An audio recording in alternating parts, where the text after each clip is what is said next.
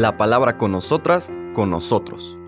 Una reflexión de la palabra cotidiana en diálogo con el acontecer de la comunidad universitaria.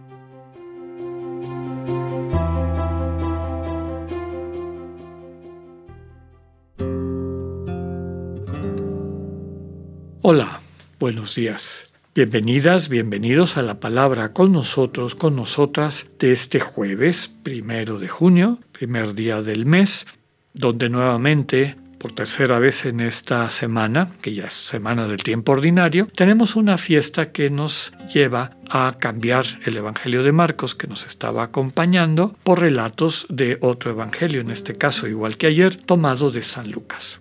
Nos vamos del capítulo primero que leíamos ayer al capítulo 22 de San Lucas. Y esto porque hoy la fiesta que celebramos es la de Jesucristo, sumo y eterno sacerdote. Capítulo 22 de San Lucas un paréntesis eh, bíblico, los capítulos de San Lucas son largos, largos, largos. A veces tienen 50, 60 versículos. Este capítulo 22 de San Lucas nos presenta todo el preámbulo de la pasión del Señor. Y hoy vamos a leer en particular los versículos del 14 al 20. Cuando los leamos vamos a entender por qué se eligen para esta fiesta de Jesucristo como sumo y eterno sacerdote. En aquel tiempo, llegada la hora de cenar, se sentó Jesús con sus discípulos y les dijo, Cuánto he deseado celebrar esta Pascua con ustedes antes de padecer, porque yo les aseguro que ya no la volveré a celebrar hasta que tenga cabal cumplimiento en el reino de Dios. Luego tomó en sus manos una copa de vino, pronunció la acción de gracias y dijo, Tomen esto y repártanlo entre ustedes, porque les aseguro que ya no volveré a beber del fruto de la vid hasta que venga el reino de Dios. Tomando después un pan, pronunció la acción de gracias, lo partió y se lo dio diciendo, Esto es mi cuerpo, que se entrega por ustedes. Hagan esto en memoria mía. Después de cenar, hizo lo mismo con una copa de vino, diciendo, Esta copa es la nueva alianza, sellada con mi sangre, que se derrama por ustedes. Palabra del Señor. Decíamos que la fiesta de este día, vinculada al Señor Jesús como sumo y eterno sacerdote, trae como evangelio para reflexionar esta institución de la Eucaristía, tal como nos la transmite el Evangelio de San Lucas. De hecho, la fórmula que utilizamos hoy en día en la liturgia para la consagración del pan y el vino está tomada en parte de esta lectura de San Lucas y en parte también del capítulo 11 de la primera carta de Pablo a los Corintios. Aquí hay dos símbolos importantes, el cuerpo y la sangre. Recordamos que cuerpo pues es el lugar a través de lo cual es, digamos, el medio a través del cual nos hacemos presentes en medio del mundo. Entonces es una forma simbólica, un referente de lo que implica la presencia de la persona.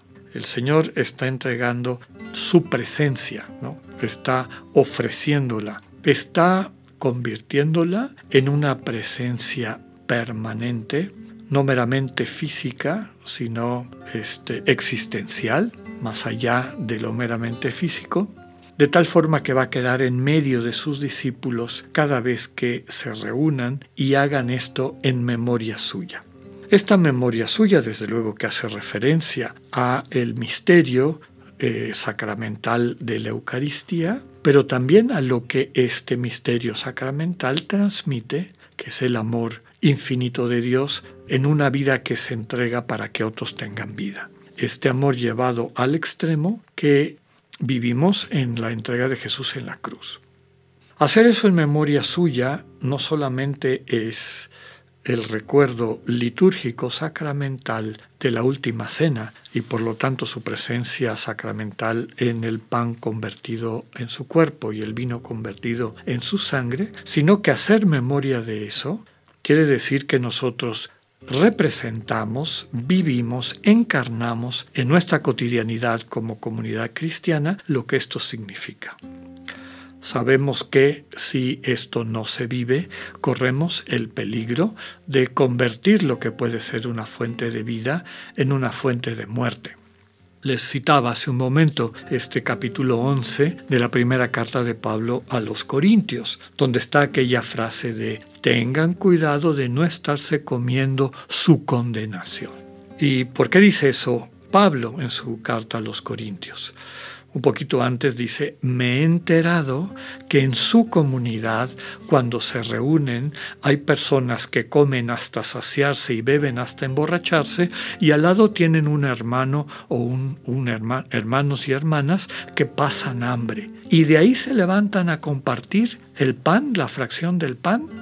No vaya a ser que estén comiéndose su condenación.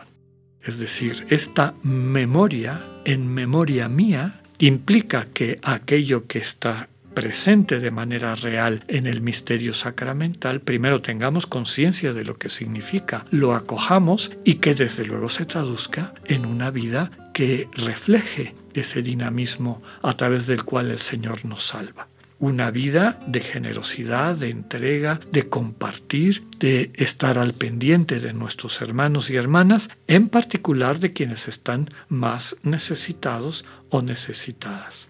Recordemos hace algunos días cuando hablábamos del intercambio del Señor Jesús con el joven rico, si nuestra vida está centrada, le da sentido una visión acumulativa de las cosas, rodearnos de cosas que nos dan seguridad, o nuestra vida tiene más bien una visión de compartir, de poner al servicio de nuestros hermanos y hermanas los bienes que el Señor nos ha dado. El segundo símbolo es la sangre.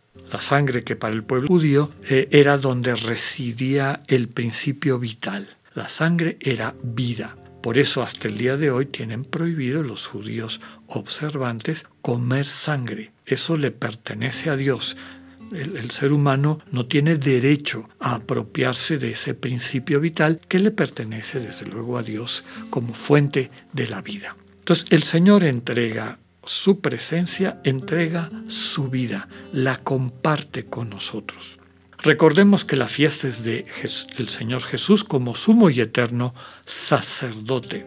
El sacerdote es aquel que encuentra su vocación o su vida en ofrecerle al Señor el sacrificio para que Dios lo convierta, eso que se ofrenda, la ofrenda, en algo sacro, es decir, en algo real. Recuerden que sacro viene de la raíz indoeuropea sac, que significa precisamente eso, real, auténtico. Lo que se pone en las manos de Dios realmente, Dios lo convierte, lo lleva a plenitud, haciéndolo real, haciéndolo auténtico. El Señor Jesús ofrece en la cruz nuestra naturaleza humana, la pone en las manos del Padre. En el misterio de la resurrección, nuestra naturaleza humana también resucita y alcanza esta plenitud.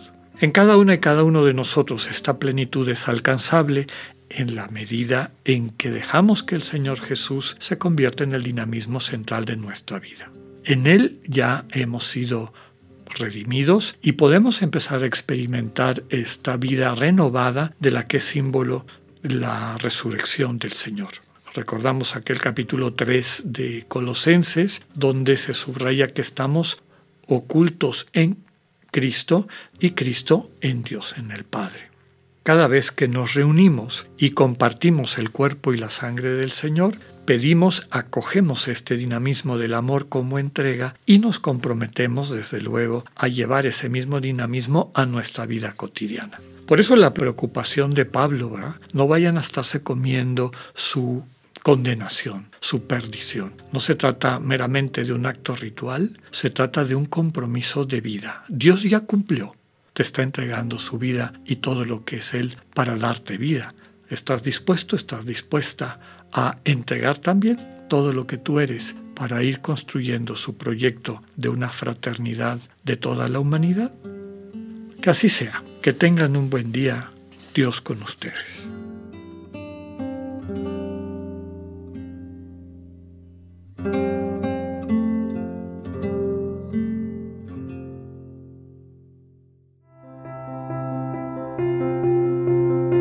Acabamos de escuchar el mensaje del padre Alexander Satirka.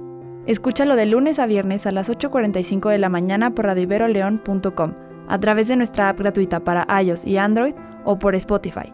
Esta es una producción de Radio Ibero León en colaboración con el ITESO, Universidad Jesuita de Guadalajara.